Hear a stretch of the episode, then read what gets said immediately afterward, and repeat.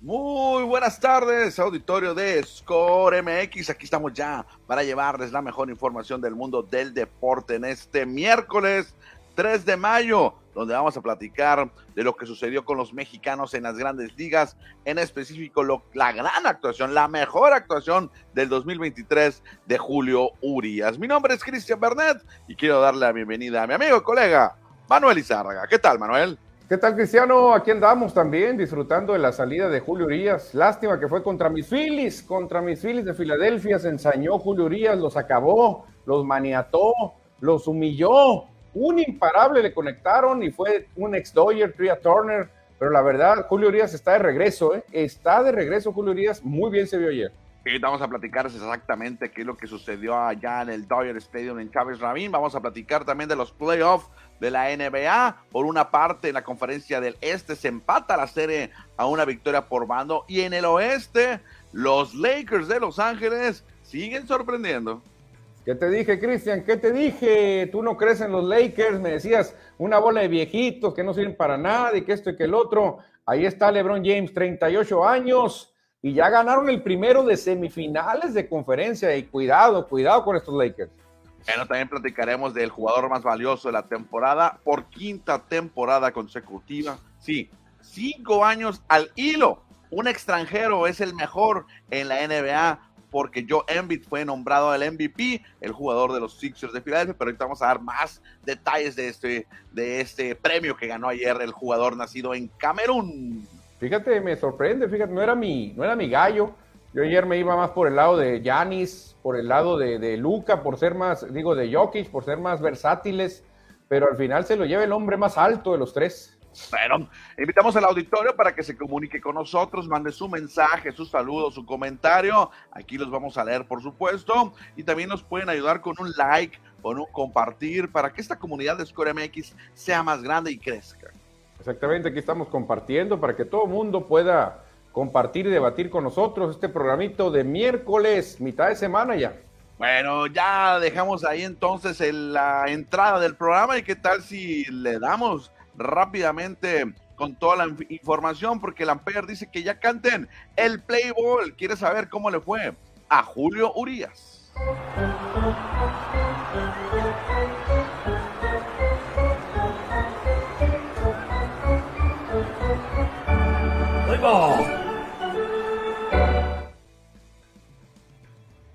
Con el béisbol de las grandes ligas y lo que hizo ayer el mexicano, el Culichil de Sinaloa, Julio Urias, que con este uniforme que a mí no me gusta mucho, de los Dodgers, se lució sobre la lomita de Chávez Rabín. ¿Qué te pareció, Julito Urias? Sí, sé que fue contra tus Phillies y ponchó a Bryce Harper, pero ya lució el verdadero Julio Urias.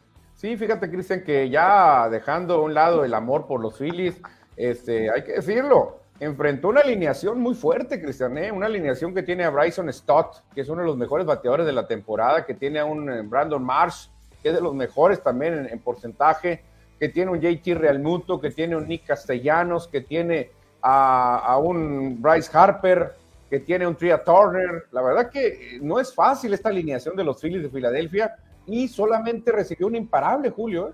Sí, aquí vemos la tirilla de la actuación que tuvo ayer Julio Urias en esta gran apertura que tuvo con los Dodgers. Siete entradas de labor para diez ponches, la máxima cantidad de ponches este 2023. Ayer ante los Phillies solamente se envasó uno por imparable, otro con pasaporte y le anotaron una carrera limpia nada más. O sea, bajó su porcentaje también. Sí, la verdad que muy buena actuación, Cristian. Este, Bryce Harper no, todavía no anda a ritmo, se le vio complicado para hacerle contacto a, Urias. Kyle Schwarber, pues sabemos que es zurdo y contra los zurdos batalla mucho. Julio también salió avante. Eh, Turner fue el único, Cristian, que le pegó ese tablazo por todo el central, más de 400 pies. Fue el único daño que tuvo. Bien, entonces por Julio Urias, que deja su récord en cuatro ganados y tres perdidos su efectividad también bajó un poquito a 3.86. Después que siempre la había mantenido abajo de 3, ahorita ya está en 3.86, pero conforme vaya avanzando la temporada va a ir bajándola con el nivel que está mostrando. Aparte, Cristian, los Dodgers suman cinco victorias consecutivas. ¿eh? O sea, Julio también se metió a la buena racha que traen los Dodgers. Exactamente, y ahorita vamos a platicar de precisamente ese juego porque ya están perdiendo los Dodgers en este momento, ¿eh? Al último reporte que tenía, no sé si ya cambió el marcador por allá en Los Ángeles, pero iban ganando los Phillies 5-3. 5-3 creo, yo también lo dejé ahorita hace un minuto. Bueno, para hoy en este momento también está lanzando Luis César, bueno, ya lanzó, porque ya lo sacaron, el veracruzano lanzó tres entradas, un tercio, le pegaron cuatro hits y tres carreras, no va a poder llevarse la victoria, de hecho puede cargar con la derrota, van en la parte baja de la sexta porque van perdiendo los rojos 7 a 1 ante los padres, así es que no le fue de todo bien a Luis César. No, fíjate, César no, no tuvo tan buena actuación, pero bueno, ahí está, ahí está, todavía se puede salvar, Cristiano. Todavía una, un regreso ahí de los rojos para poder mínimo empatar el juego para que se vaya sin decisión Luis César. Damos el resumen de los otros mexicanos bateadores, Manuel, que tuvimos ayer en actividad.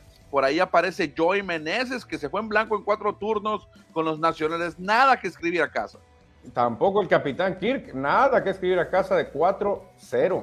Ramón Urias, el conejo de Magdalena, mínimo, conectó un imparable, remolcó otra carrera con los Orioles de Baltimore. El mejor fue Alex Verdugo de 4-2 con dos carreras anotadas. Isaac Paredes tampoco, el de la Mosca, Texas, se fue en blanco en tres turnos.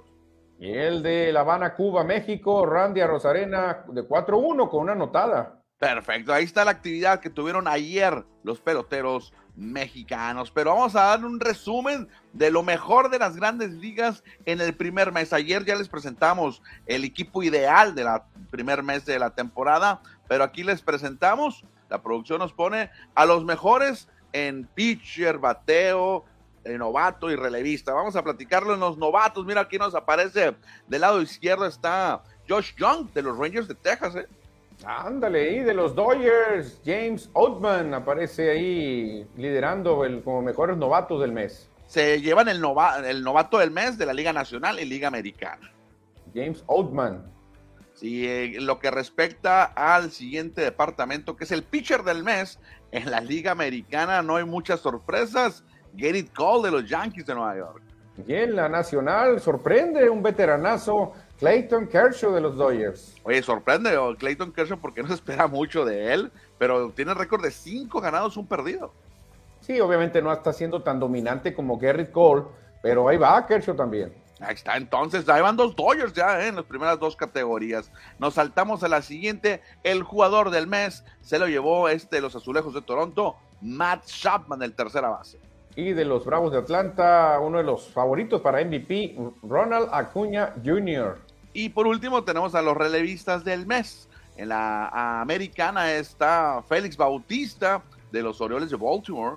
Y el greñudo de los padres de San Diego, Josh Hader. El zurdo que tira lumbre allá con los padres de San Diego, Hader, procedente que viene, procedente de los cerveceros de Milwaukee. Bueno, ahí está lo mejor que tuvimos este primer mes. Más que todo son los premios que, se, que entrega Grandes Ligas mes por con mes. Sí, la verdad que muy bien, ¿eh? muy algunas sorpresas, obviamente, pero lo demás muy, muy atinado. Perfecto. Vámonos a la siguiente lámina que nos presenta aquí. Los Yankees aparecen en el primer lugar de la división este de la Liga Americana.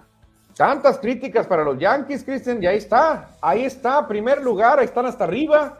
Y eh, nomás que no le entiendo al título, dice Ganding No, espérate, la producción se, equivocó. La, mira, la producción nos quiso hacer un juego. Se estaba burlando de los Yankees.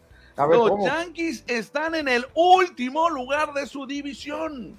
Oye, Cristian, el problema es, fíjate, ahí te va, una buena y una mala.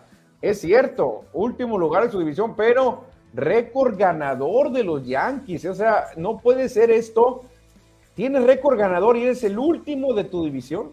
Sí, interesante lo que se está viviendo en la división este de la americana, pero están a ocho juegos y medio. Es bastante, está larga la, la, distancia entre el primer lugar y el quinto en este caso, que son los Yankees, pero el récord, pues dice que es un récord ganador, como bien lo dices tú. Sí, récord ganador, exactamente. Que este récord, Cristian, te permite eh, en este caso, aspirar a comodín, en dado caso de que no alcanzaras a los Rays ni a los Orioles, aún así te puedes meter como un tercer comodín o cuarto comodín. O sea, Yankees, si mantiene récord arriba de 500, va a estar vivo todavía. Oye, la, la, la, la, producción pues quiso mofarse un poquito porque quién iba a pensar que los Rays o los Orioles, los Rays sí, pues porque han llegado últimamente a playoff, estuvieran en, en, el 1 y 2 y Boston y Yankees, que son los poderosos de esa división, pues están en el fondo. De hecho, así se ve, al revés se ve más lógico el standing. ¿eh? Ah, así se ve mejor. Obviamente, si tú pones Yankees, Medias Rojas, a Azulejos, se ve mucho más lógico que así. Así parece de broma. Exactamente, aunque la broma es lo contrario. Sí, sí, por nómina también debes voltearlo, ¿eh? claro. Bueno, a ver qué pasa, a ver si los Rice de Tampa Bay mantienen ese paso, si los Orioles con esta juventud que tienen pueden mantenerse y llegar a los playoffs. Continuamos con más información de béisbol. ¿Qué nos dejó la serie de la Ciudad de México en este World Tour de Grandes Ligas? 15 jonrones en dos juegos vuela la pelota en la Ciudad de México, vuela en el Alfredo Harp. No, Cristian, obviamente más de 2000, 2000 pies de altura, pues imagínate, ahí hasta tú me pegas con ron por una de las bandas. Una macaniza fue la que se propinaron padres y gigantes, 37 carreras nada más. 49 imparables en dos juegos. no, no, no, la verdad que, bueno, también le pegaron duro al chocolate, 47 ponches. Se poncharon mucho, bases robadas, eso sí, no hubo muchos tres bases robadas en dos juegos, pues un, un robo y medio por partido. 12 dobles y solamente un triple, Cristiano. Pues ahí están las estadísticas que arrojó, o los numeritos que arrojó esta famosa serie de la Ciudad de México. Sí, es de la Ciudad de México, porque para acá ni tinta nos dimos. No, está muy lejos, realmente está muy lejos, más de dos mil kilómetros de diferencia de distancia, no nos llega para acá. No, no, acá estamos más empapados con los Diamondbacks, es más, hasta ir a San Diego, ir a Los Ángeles, que ir hasta la Ciudad de México. Está más cerca, de hecho. Sí, es lo que pasa con países tan grandes, Cristian. Si fuera un país chiquito, un país europeo, por ejemplo, ponle un Portugal, a lo mejor dices, wow, vámonos todos a ver a los padres y los gigantes, pero estamos en México. Imagínate, de Sonora hasta la Ciudad de México, más de dos mil kilómetros. Vámonos con mensajes del auditorio. Edward Solar. Hola, buenas tardes. ¿Listos para la mejor información deportiva? Saludos y agrega otro mensaje ahí, Manuel. Dice, gran juego de Culichi, siete entradas, diez ponches, una casi. Se aprovechó de mis filis, déjalo, déjalo, déjalo. Se reporta Francisco Antonio Rodríguez. Hola, gente. Urias, increíble. Lástima su inconsistencia de este año. Sí, sí, tiene una inconsistencia en general, pero va a recomponer la brújula. Sí, sí, yo creo que sí. Francisco Antonio nos dice, Manuel, los Phillies parecen coladera, pobres, pero hoy van ganando, sí. Les han metido 13 carreras en los primeros dos juegos. En el primero les metieron 13 y en el segundo les metieron 13. A ver ahora, con que les metan 12, pues ya vamos ganando. 26 ¿eh? carreras, ahorita 3 van. 29 carreras. Fíjate, Cristian, lo curioso, y es un detalle que a mí no me gusta, yo sé que a muchos les va a gustar. En el primer juego, pues los Doyle macanearon, macanearon a los Phillies, ya llevaban una paliza encarnizada en la octava entrada, y el manager Rob Thompson manda a llamar a un jugador de posición que conoce, que conoce el montículo, porque es hijo de un lanzador de los mejores de la historia. Entonces entra Cody Clemens, te debe sonar el nombre, el apellido más que nada, y lo ponen a lanzar a Clemens. Y empieza pura moñita y domina. Es lo, más curioso que dominó a los dos, incluso ponchó a uno con unas bolas de 60 millas. Y luego ayer, lo mismo, una macaniza otra vez. ¿Y a quién llamaron? A Cody Clemens otra vez. Pero está muy aburrido porque están los jugadores riéndose y el pitcher así nomás. Bueno, y hay que recordar a lo que comentas ahorita, Manuel, que es una nueva regla para este año en Grandes Ligas, que tienes que ir perdiendo por más de 10 carreras o ganando por más de 8 carreras en la séptima o octava entrada, no recuerdo, para poder meter a jugadores de cuadro. Antes lo metían a cualquier rato, cuando ya tenías perdido el juego. Sí, sí, pero no, no me gusta a mí, Cristian. ¿Cómo pierde? La verdad, se pone aburridísimo, sin sabor los peloteros ya están así, y el pitcher nomás riéndose, se ríe, una burla de todo el mundo. Realmente ya, si tú pagas un, juego de nueve entradas, realmente disfrutas ocho. Nomás, Ahora, una solución para eso podría ser ampliar el roster a 28 jugadores y tener a dos pitchers para tener ese trabajo sucio. Claro, exactamente, que, que yo digo, deberían de prohibir que, jugadores así de posición, que no son lanzadores, que, que, que entren a nomás a tirarla ahí a pasarla porque no, no, pierde, creo, el béisbol, la calidad pierde. Parece una persona que no conoce, si prende la tele, vas, ¿es, ¿qué es eso? Ese tiro más fuerte yo, y aparte, ve, ni siquiera la pasa por el centro, se están riendo. O sea, no, no, no me gusta. A, lo mejor en el próximo eh, acuerdo que vayan a tener ahí el, sindicato de jugadores con los equipos y las grandes ligas, pues pueden aumentar ahí el roster, ¿no? A 20, ya lo aumentaron a 26. Pero para que haya pitchers que, que, estén en grandes ligas, pero que nomás vayan a quemar el brazo ahí, pues, sea, que no, nomás para sacar los outs. De hecho, todos los equipos contratan a pitchers que son simplemente consume innings. Así los tienen. Cada equipo tiene uno o dos. Phillies tienen a, Conor Brogdon, pero también lo traen muy cansado. Brogdon lo estuvieron usando mucho y por eso tuvieron que pues, hacer mano de, de Cody Clemens, pero en dos juegos seguidos. Francisco Antonio dice, iba 5-0 Phillies, ahorita ya va 5-3 y nos actualiza que va 5-4, van a remontar los Dyers. Ay, cálmate, porque no, no, no, no nos quería ver una barridita, ¿eh? Dicen, dos partidos hoy les han anotado 26 carreras. No, le, han tomado bien la medida a los Phillies de Filadelfia, tomando una pequeña revancha de lo que sucedió a finales del 2018 y 19. Sí, claro. 2009, 8 y 9. 2008 y 2009, 2008 y 2009 que los Phillies eliminaron a Dodgers. Y acuérdate que están hablando contra los reyes de la Liga Nacional, son los campeones de la Liga Nacional, los Phillies. Sí, sí, son los campeones, es correcto. Cambiamos de tema y nos vamos ahora a las duelas de la NBA.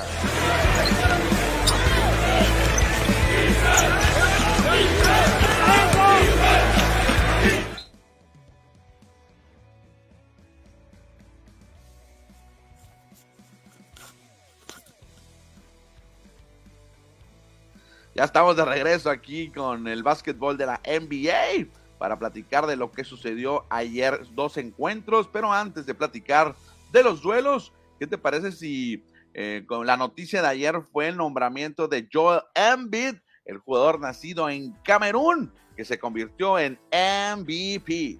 Definitivamente, Cristian, yo creo que el camerunés más famoso de todo ese país, yo creo que más que Roger Milla.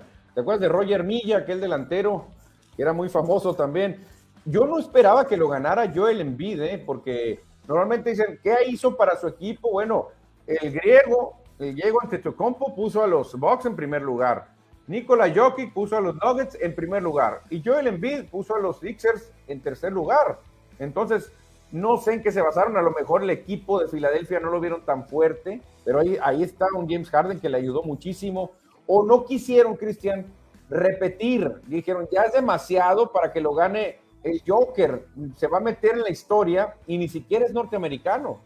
Sí, de hecho, quien lo ganara, ¿no? Si lo ganaba Janis o si lo ganaba el Joker, se iban a convertir en tres veces ganadores del MVP. Pero Jokic lo iba a tener por tres años consecutivos. Y el dato curioso aquí es que es eh, Joe Embiid, el séptimo jugador internacional en ganar el trofeo de MVP. Siete eh, jugadores han logrado este premio. Ahorita vamos a, platicar quiénes son todos los jugadores, pero en total, 11, 11 veces o 11 temporadas la ha ganado un no nacido en Estados Unidos.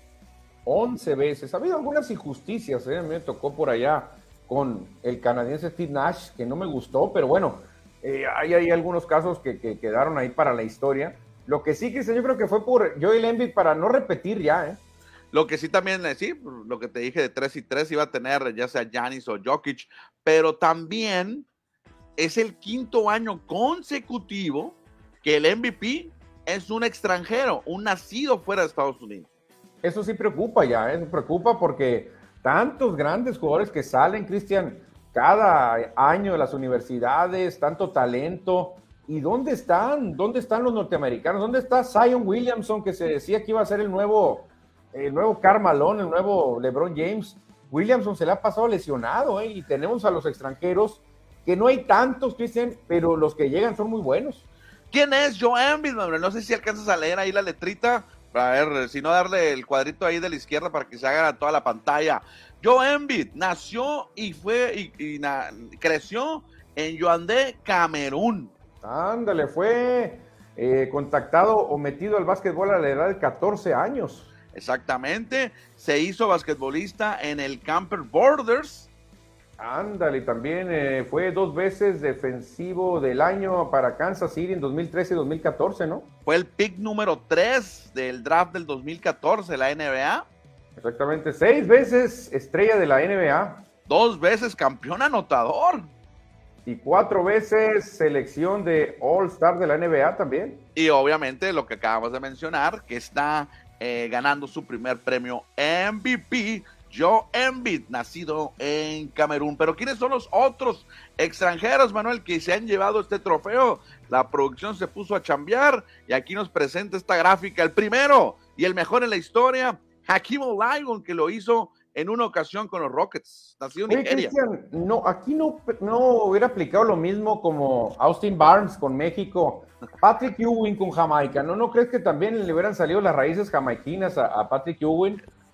Sí, claro, a Patrick Ewing que representó a Estados Unidos en el Dream Team del 92. De hecho, aquí, de estos que vemos en pantalla, dos estuvieron en la selección de Estados Unidos. Sí, exactamente. Fíjate, eh, y, y viene un caso, por ejemplo, está Tim Duncan, que para muchos es de los mejores eh, en la historia del básquetbol, pero el siguiente, Cristian, que tú lo vas a mencionar, un canadiense, creo que debió ganar uno o ninguno, ¿eh? ¿Cuándo? Eh, eh, que lo ganó consecutivos. ¿Se te dice justo cuál de los dos? Los dos. Si tú comparas, si tú comparas eh, los que estuvieron peleando alrededor de él, ay, ay, ay, Nash, apenitas, él tenía armas para pelear, pero no, no ganar así contundentemente. Steve Nash, nacido en Sudáfrica, pero criado en Canadá, es uno de los extranjeros también que ha ganado este premio. Sí, por ahí viene un alemán también, Dick Nowitzki, que este señor sí, mis respetos, Cristian Nowitzki, era valioso en temporada regular y aparte en playoffs también era muy valioso. También aparece ahí pues ya los actuales, de hecho los tres finalistas de este año, Yanis Atentocompo que ganó dos consecutivos. También está el Joker, Nikola Jokic, el serbio. Que ganó dos consecutivos y ahora el de Camerún, eh, Joe Embiid. Interesante entonces los jugadores extranjeros que tenemos hoy en la NBA y en la historia, lo que vemos aquí. Oye, falta por aquí Luka Doncic, tanto, que, se habla, tanto que se habla de él. Ah, pues a lo mejor es el que falta para completar a los ocho ahí. Luka Doncic debe estar aquí, Cristian, porque es un jugador, yo creo que de los que más ah, fama tienen. Eh, aparte, viene un francés que cuidado, les va a quitar el trono a todos, que se preparen, ¿eh? Ah, exactamente, sí, lo de, lo de, yo creo que lo de, este, mira, el de Maverick se me fue, de Doncic, perdón, sí, de Luca, de Luquita, eh, se necesita poner las pilas, se me hace que tira mucha milonga en la temporada. Mucha hamburguesa, mucha hamburguesa y no le quiere entrar al gimnasio. Obviamente, si vemos a, por ejemplo, al Joker, pues no es un, no es un jugador tan ejercitado, tan musculoso.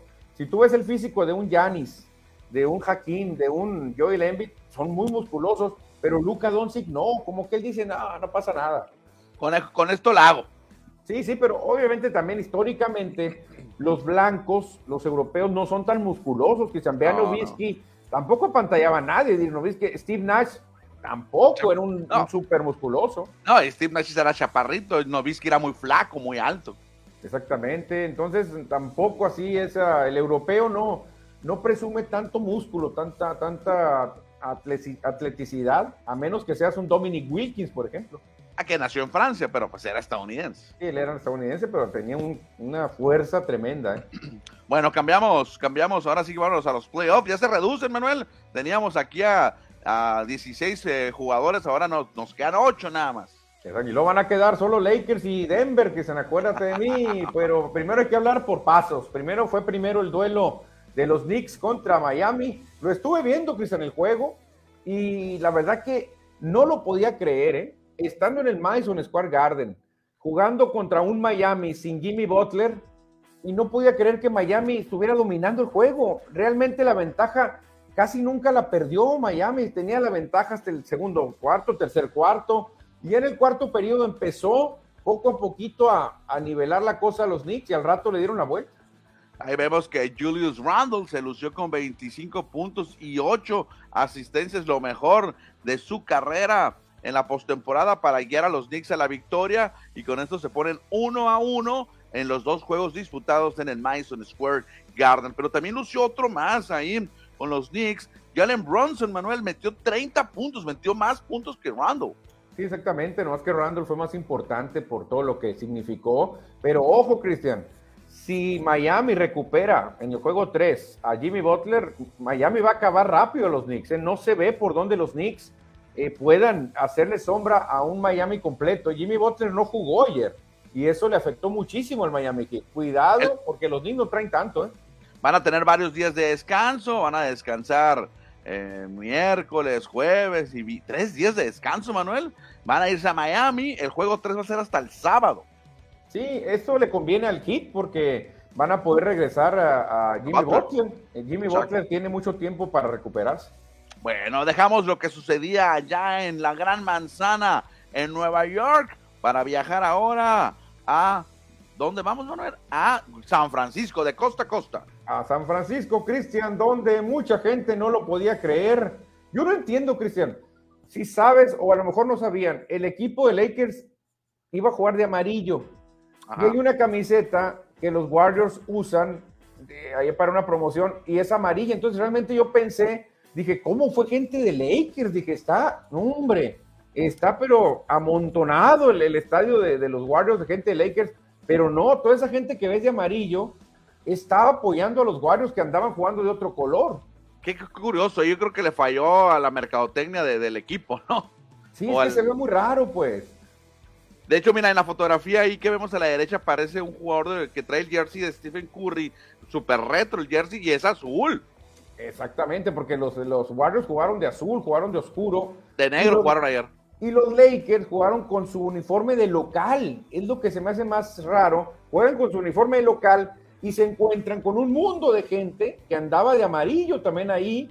Y todos los Lakers volteaban, wow, qué populares somos en San Francisco. Decían, pero no, algo pasó, Cristian, porque no se veía muy bien la cosa. ¿eh? Lo que pasó, Manuel, es que Anthony Davis, y como bien lo mencionaste en el programa de ayer, si Anthony Davis enchufa, si Anthony Davis anda fino, van a ganar los Lakers. Olvídate, Cristian, ni Looney, ni Wiggins, ni Draymond, nadie podía con. Es más, Anthony Davis hasta le regaló una canasta. Hay una bola que brincan y Anthony Davis la cachetea para tratar de agarrarle y él la mete. O sea, él hizo como un autogol, llamándolo en el fútbol. Él mismo y luego se ríe y luego como que dice, ¿sabes qué? Dámela. Pide el balón, agarra, arrastra a todos y la clava. O sea, él mismo, cuando se pone las pilas Davis, Cristian, sobre todo si no tiene a un Rudy Gobert, si no tiene un Giannis, si no tiene un Jokic, hace pedazos al que esté enfrente. Anthony Davis, las cejas, metió 30 puntos y agarró 23 rebotes. Impresionante cómo jugó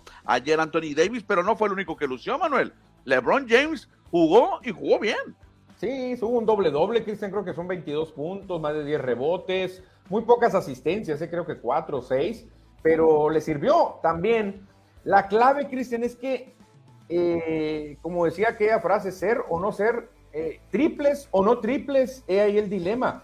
Si Warriors no anda fino en los triples, pierden, no, no tienen otra manera. Bueno, me agarró 11 rebotes ayer eh, LeBron James, 22 puntos, 11 rebotes. Buena, buena actuación. Sí, para un, un, veterano de 38 años, Cristian, es muy bueno. Claro, entonces los Lakers toman ventaja como visitantes se ponen un juego a cero en esta serie, el séptimo contra el sexto de la conferencia. Qué feo se escucha eso. Y el juego número dos va a ser mañana jueves. Mañana jueves otra vez allá en San Francisco, pero ya Lakers tomó ventaja, Cristian, ya tiene ventaja en el rol. Si Lakers gana todos los juegos que le quedan en Los Ángeles, estará jugando la final de conferencia. Bueno, dejamos a los Lakers porque también hay que platicar de Stephen Curry, que tuvo participación en este duelo y se mete ahí escalando posiciones. Bueno, en una ya no puede escalar porque es el número uno. En más eh, eh, tiros de tres encestados. Llegó a 600 en postemporada.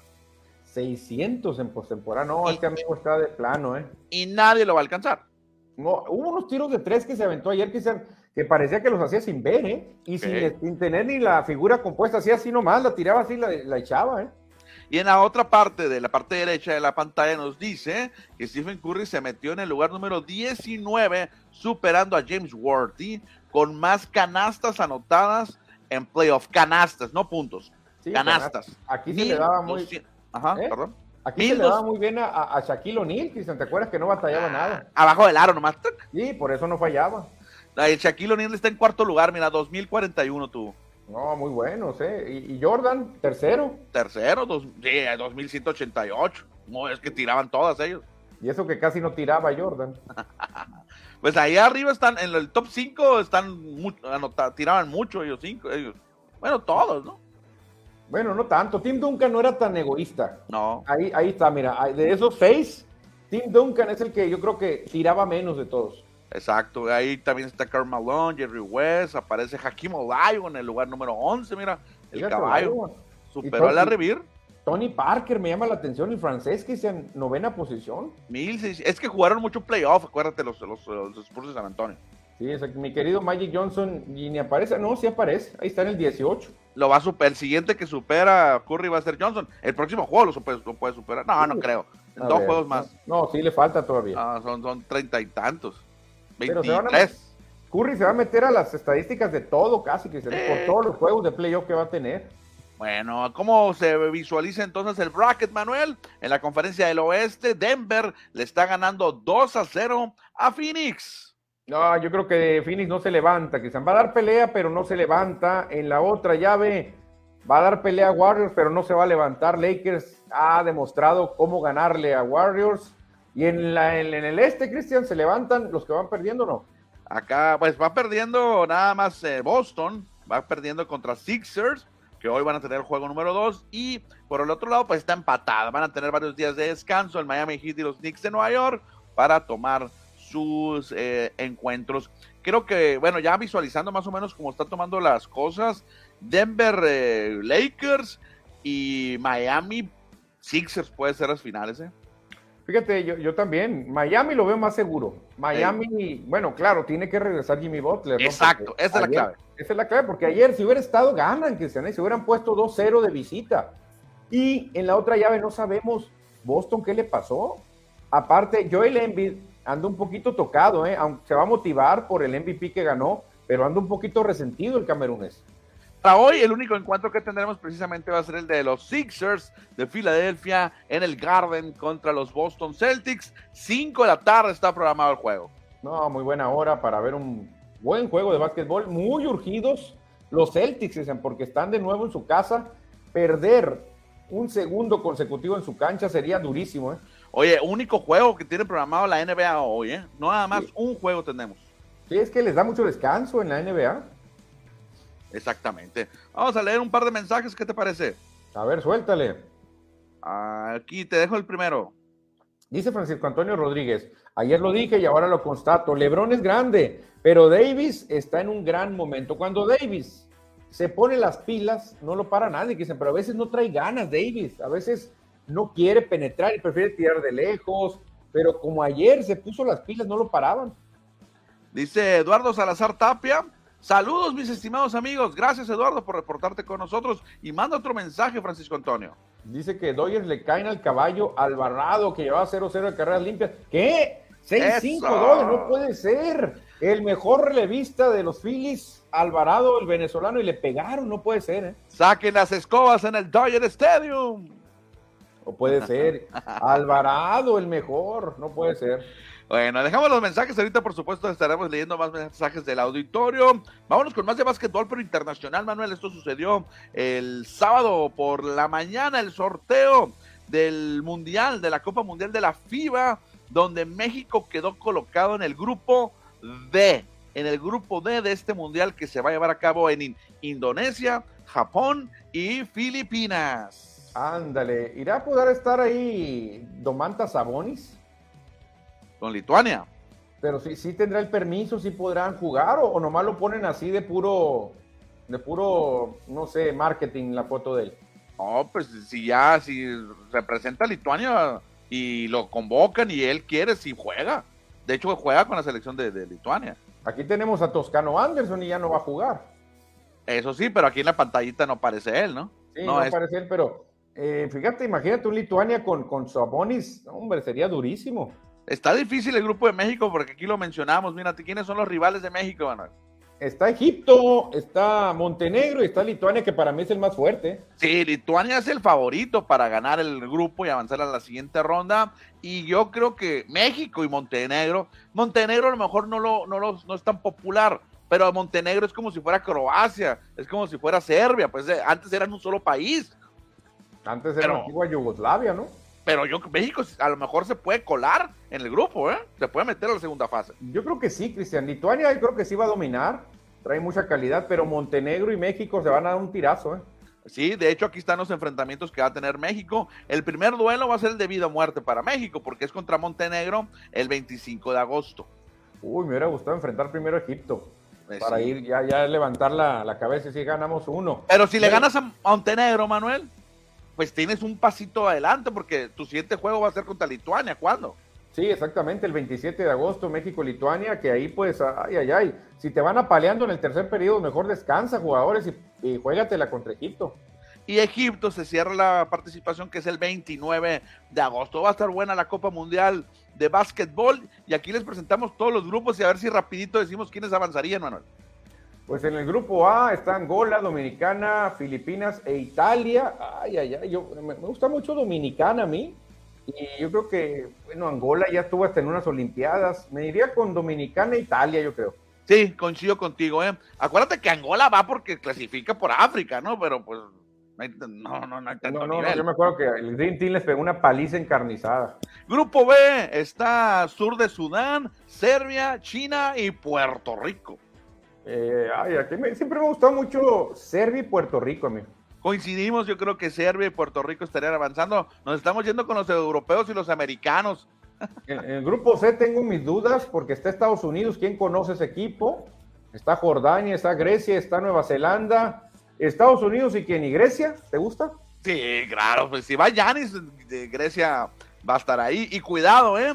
Porque se, eh, lo malo de México que si clasificas a la segunda ronda, tu rival va a ser USA o Grecia. Uy, Grecia, Cristian, es que no nomás está Yanis, Yanis tiene dos hermanos, ah, y el otro no sé cómo se llama, que son muy buenos también. Claro, claro. Es lo malo de México. Imagínate que avancen y se enfrenten a Estados Unidos allá.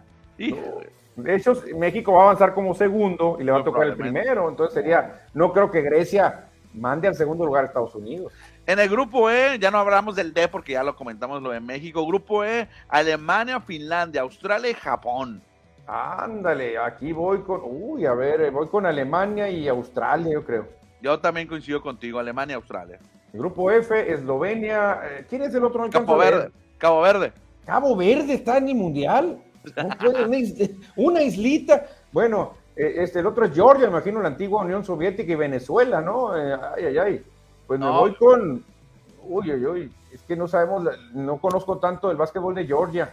No, Venezuela, Manuel. Venezuela y Eslovenia, vámonos. Yo creo que Eslovenia, sí. Eslovenia para mí es el uno. Cabo Verde le van a unas palizas tremendas, yo creo. ¿eh?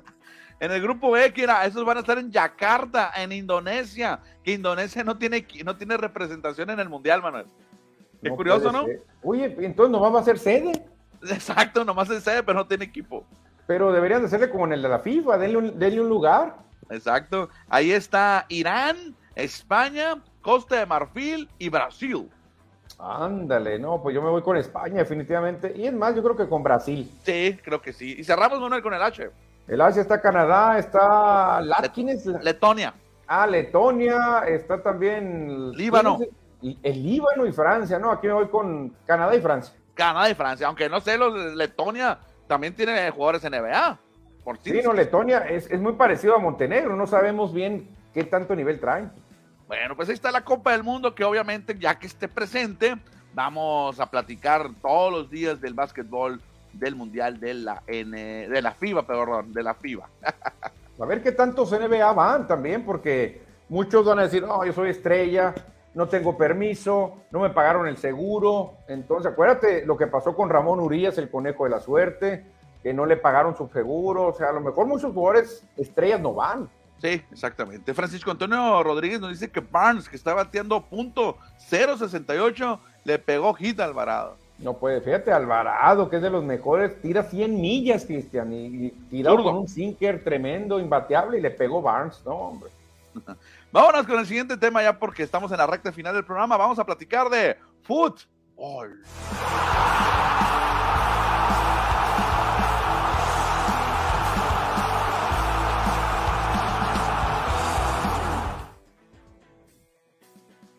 Producción cuando le toca a Christian Bernet no habla de Liga MX, solamente Liga de Expansión. Uh, uh. Ayer, Manuel, tuvimos auditorio, tuvimos este primer encuentro donde parece, todo indica que el Celaya tiene un pie en las semifinales. No, ¿tampoco tú no piensas que le va a ganar Leones 4-0 a Celaya? 4-0, fácil, allá, allá en Celaya, no, la tiene facilito Leones, ¿eh? Muy complicado en su casa, en el Estadio Jalisco. No pudieron contra los toros del Celaya, que tuvieron a, Mauri Escoto, Gael Acosta, que fue nombrado el jugador del partido, y Adolfo Domínguez, los tres autores de los goles. No, no, ese, ese resultado es horrendo, Cristian. O sea, es como si el Morelia viene aquí al héroe y le mete tres a Cimarrones. no, por la posición en la tabla, pues Leones tiene que meter cuatro, cuatro a cero, tendría que ganar, lo cual es prácticamente imposible. Ahora, Manuel, ese es el reflejo del famoso repechaje, de la reclasificación.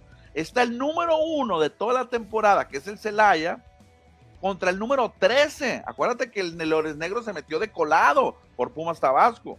Entonces, uno contra el 13 es mucha la diferencia. Aquí se vio. Es, no puede ser que de visitante te metan 3-0. O sea, qué humillación allá en, Jalisco, que es lo que pasó. ¿eh? Exactamente. Bueno, entonces el Celaya toma ventaja de tres goles contra Leones Negros. Para hoy vamos a tener dos encuentros a partir de las 6 de la tarde, rayados contra el Atlante allá en el Gigante de Acero. Oye, Cristian, o sea que se nos cayó nuestro pronóstico este, salidón que teníamos de que ganaran los no favoritos y que Cimarrones quedara como número uno. Yo creo que ya no va a ser, porque Celaya yo no creo que quede eliminado. ¿eh? Bueno, puede pasar como dos todavía. Si, es, si los dos juegos de hoy eh, hay sorpresas en las eliminatorias, Cimarrones sería dos. Y la final sería contra Celaya o contra otro. O bueno, o otro en semifinales que elimine al Celaya sí, pues por eso. Podría, ser, podría ser, sí. Ahora necesitamos que Rayados gane, que haga algo contra el Atlante, Cristian, y más tarde Coyotes que le pegue a, Chivas Tapatillo para que se ponga bueno el show. Ese va a ser allá en el estadio Tlahuicole en Tlaxcala. Tlaxcala. Y para mañana, pues el último encuentro que se ve ahí al fondo es el Cimarrones contra Morelia, 8 de la noche. Oye, Cristian, aquí te digo, el ganón de los, de los cuatro equipos que van a abrir en casa fue Cimarrones, ¿eh? porque no es lo mismo que te toque martes, Cimarrones Morelia. Tú, se te hace, no, es un día tan atractivo, pues. Tú que tienes que llevar, tienes que llevar a tu niña a la escuela primero. Luego, mucha gente tiene que ir a trabajar las 8 al otro día. Eh, luego, es, una hora donde pues, es difícil realmente. Pero si te dicen, ¿sabes qué? El 5 de mayo es festivo el 5 de mayo no hay clases, los niños pueden ir, se pueden desvelar y no pasa nada. Entonces, creo que el juego este del 4 de mayo tiene todo para que sea un entradón, ¿eh? Sí, sí, luego con lo que comentamos de que hay una rivalidad deportiva con el Atlético Morelia, recordando que le ganó una final hace un año. Y bueno, ahora mis cimarrones buscará que la pague este equipo de Atlético Morelia, que ya no tiene en sus filas al argentino Gabriel Pereira, que fue destituido en marzo del equipo de Morelia. Hay una tipo revancha que ya se dio. Este, Cimarrones perdió la gran final contra Morelia, pero los Cimarrones elimina a Morelia en, cuartos de final, que no es lo mismo, es una revancha un poquito más disminuida, pero ya eliminaste a Morelia, sabes lo que es, entonces los dos equipos ya se han dañado, dicen ya se han herido, y por eso va a estar muy buena esta llave. Pero ahora la estaca la traen los cimarrones, ¿eh? Acuérdate que en la jornada 17, ¿Sí? jornada 17, ganado el Morelia aquí en el Héroe 1 por 0 cuando jugó Cimarrones con solamente nueve hombres en la cancha. Si Cimarrones hubiera ganado, no estuviera, o sea, no hubiera jugado repesca. Exactamente. Eh, este juego fuera al revés. Exactamente. Pues mañana los invitamos para que vayan al Estadio Héroe en Acosari y ya que estén en el estadio, llévense su, su, teléfono, llévense un radio y escuchen la narración de Manuel Izarra y su servidor a través de la Invasora 101.9. Exactamente, estaremos narrando las incidencias de este encuentro, ida de cuartos de final, Cimarrones Morelia. Los juegos de ida son muy tensos, Cristian, son muy cerrados porque pues obviamente muchos se quieren guardar todo para el juego de vuelta, sobre todo el equipo que viene de visita, como el Morelia. Perfecto, mañana, mañana platicaremos más de este encuentro en la previa. Cerramos con automovilismo y un par de notas más. Automovilismo, Manuel, el Checo Pérez es el rey de las calles. Sí, fíjate, el más buen piloto callejero, Sergio Checo, como buen mexicano, los mexicanos somos callejeros, así, somos, improvisamos. Así que Checo Pérez ahí causando algunas envidias, ¿eh? porque creo que el papá de Verstappen no andaba muy contento con lo de Checo. ¿eh? Fíjate lo que ha hecho Sergio Pérez allá en Baku, en Azerbaiyán. Es el primer piloto en ganar dos veces el Gran Premio de Baku o de Azerbaiyán.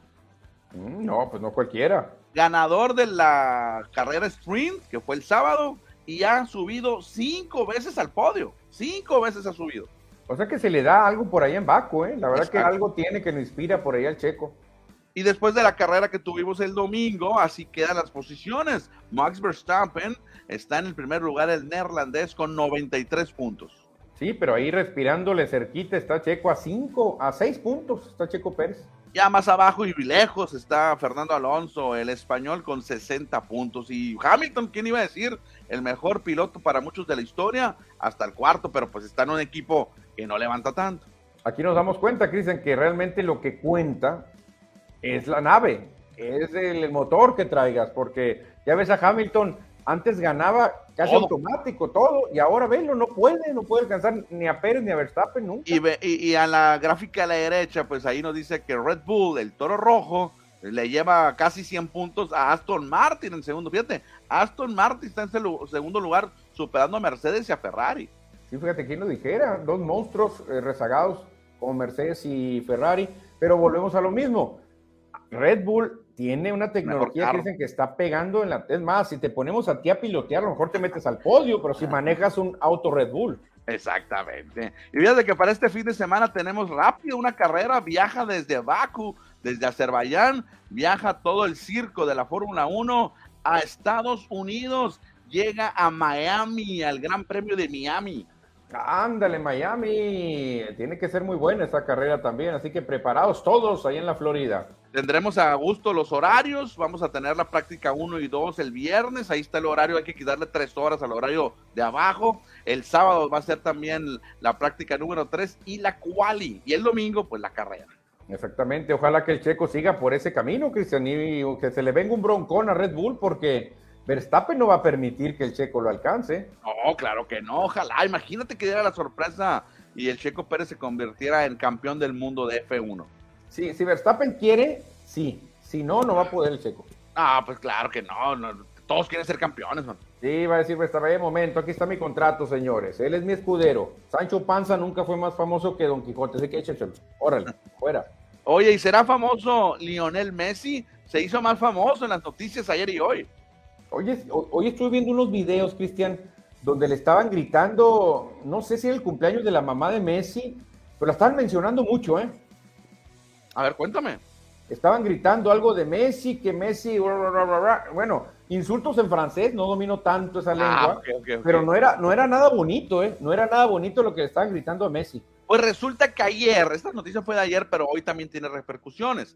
Ayer el Paris Saint Germain anunció que va a suspender dos semanas a Lionel Messi, faltando cinco juegos en la Liga de Francia. Dos semanas sin goce de sueldo. ¿Pero por qué, Manuel? ¿Por qué lo castigan? porque el señorito se fue a Arabia Saudita sin permiso. No, entrenó. No no. no, Una cosa es ser el mejor del mundo, ¿no? El más famoso, histórico, pero te debes a un equipo que firmaste un contrato. Ahora, todo esto ya va a terminar el contrato de dos años de Lionel Messi con el PSG, con el Paris Saint Germain. Todo indica, todo se dice que va a regresar al Barcelona. De hecho, ya no lo quieren. De hecho, los aficionados estaban lanzándole insultos a Messi, le estaban gritando todos en coro, porque ya no lo quieren, Cristian. Es que mira, eh, el Paris Saint Germain, cuando contrata a gente como Neymar, como Messi, no los contrata para la liga realmente. Ellos los, son contratados para la Champions, que es lo que le falta al París. Realmente ganar la liga al París le sabe mal, es un sabor insípido. Y ahora con Messi no tuvieron éxito. Y ahora Messi, que llegaría al Barcelona, ya en la parte, muy probablemente va al Barcelona, a lo mejor viene a, la MLS, no se sabe. Yo así le haría, ¿eh? Voy al Barcelona a, despedirme de Europa y luego vengo a forrarme de más billetes aquí a Estados Unidos. Dicen que lo quieren en Miami, a Lionel Messi, por el equipo de David Beckham. ¿Cómo te caería en el Cruz Azul? No, no le tiene, no tiene dinero el Cruz Azul, bueno. No, no, pero acuérdate y, el Cruz Azul me importa un bledo también, no me, importa un cacahuate ese equipo. Es que todo está hilado. El primo de Messi jugó con el Cruz Azul, Biancucci. Y Biancucci le va a decir, mira, primo, si te quieres retirar a gusto, vete a Cruz Azul, no hay presión, no gana nada, entonces vete para allá. Entonces yo creo que por ahí podría ser. Oye, hablando de la Liga de España por el Barcelona, ayer ganó el Barcelona 1 por 0 a los Asuna en el minuto 85 y perdió el Real Madrid contra la Real Sociedad. Faltando cinco juegos en la Liga de España, hay 14 puntos de diferencia. Es prácticamente un hecho que el Barcelona va a ser campeón en la liga. Bueno, exactamente. Y el Madrid va a decir, bueno, la liga, ¿a quién le importa? Quédatela. La liga ya es lo de menos. O sea, aquí lo mejor es ganar Champions, es lo que dice el Real Madrid. Sí, eh, porque el Madrid está buscando el campeonato de la Champions, buscando la orejona, y el Barcelona mm, ni clasificó la Champions. No, no, no, exactamente. Entonces, realmente, Cristian, una liga contra una Champions no tiene comparación, pero para nada. ¿eh? Bueno, cerramos también con información de tenis internacional. El Novak Djokovic ya va a poder jugar en el US Open, en el abierto de Estados Unidos, porque Estados Unidos ya va a quitar la regla, o sea, el gobierno de Estados Unidos, para que puedas entrar sin vacunas, sin broncas. Por, por vía aérea, ¿no? Porque ya por vía aérea. terrestres nunca nos las han pedido nosotros realmente. Lo imprimimos y todo y nada. Fue puro circo, ¿no? Pero qué show con Djokovic. El COVID le quitó, Cristian, la posibilidad de ser el número uno. Ahorita, eh, ahorita fuera el uno en, en Grand Slam ganados. Sí, pero lo va a hacer. Lo va a hacer en algún momento de su carrera. Pues yo creo también. Yo lo veo más fuerte que Nadal y mil veces más fuerte ahorita que, que Federer. Oye, Federer, no, ya Federer ya casi que está retirado. Andaba en Nueva York o en Los Ángeles ayer. Andaba en Nueva York. Estadio, en, con, Nueva los York. Knicks, con los Sí. Knicks andaba. Andaba en Nueva York, sí, cierto. No, ya está más retirado, Djokovic. Ya Digo, está un viejito. Eh, ya. Dice Francisco Antonio que le cayeron a Graterol y empatan los Phillies. Eh, ya ves, no se pueden descansar con los Phillies, son los campeones. Saludos hasta Agua Prieta, Sonora, mira. Ándale, a Salim Gataz, un saludote como siempre. Perfecto, Manuel, pues ya estamos llegando al final, ya son las 4 de la tarde, tenemos 53 minutos sin parar en el programa y es tiempo de irnos a descansar y a comer. Exactamente, que tengan buena tarde, mañana jueves le seguimos, así que salud y nos vemos. Adiós, hasta mañana.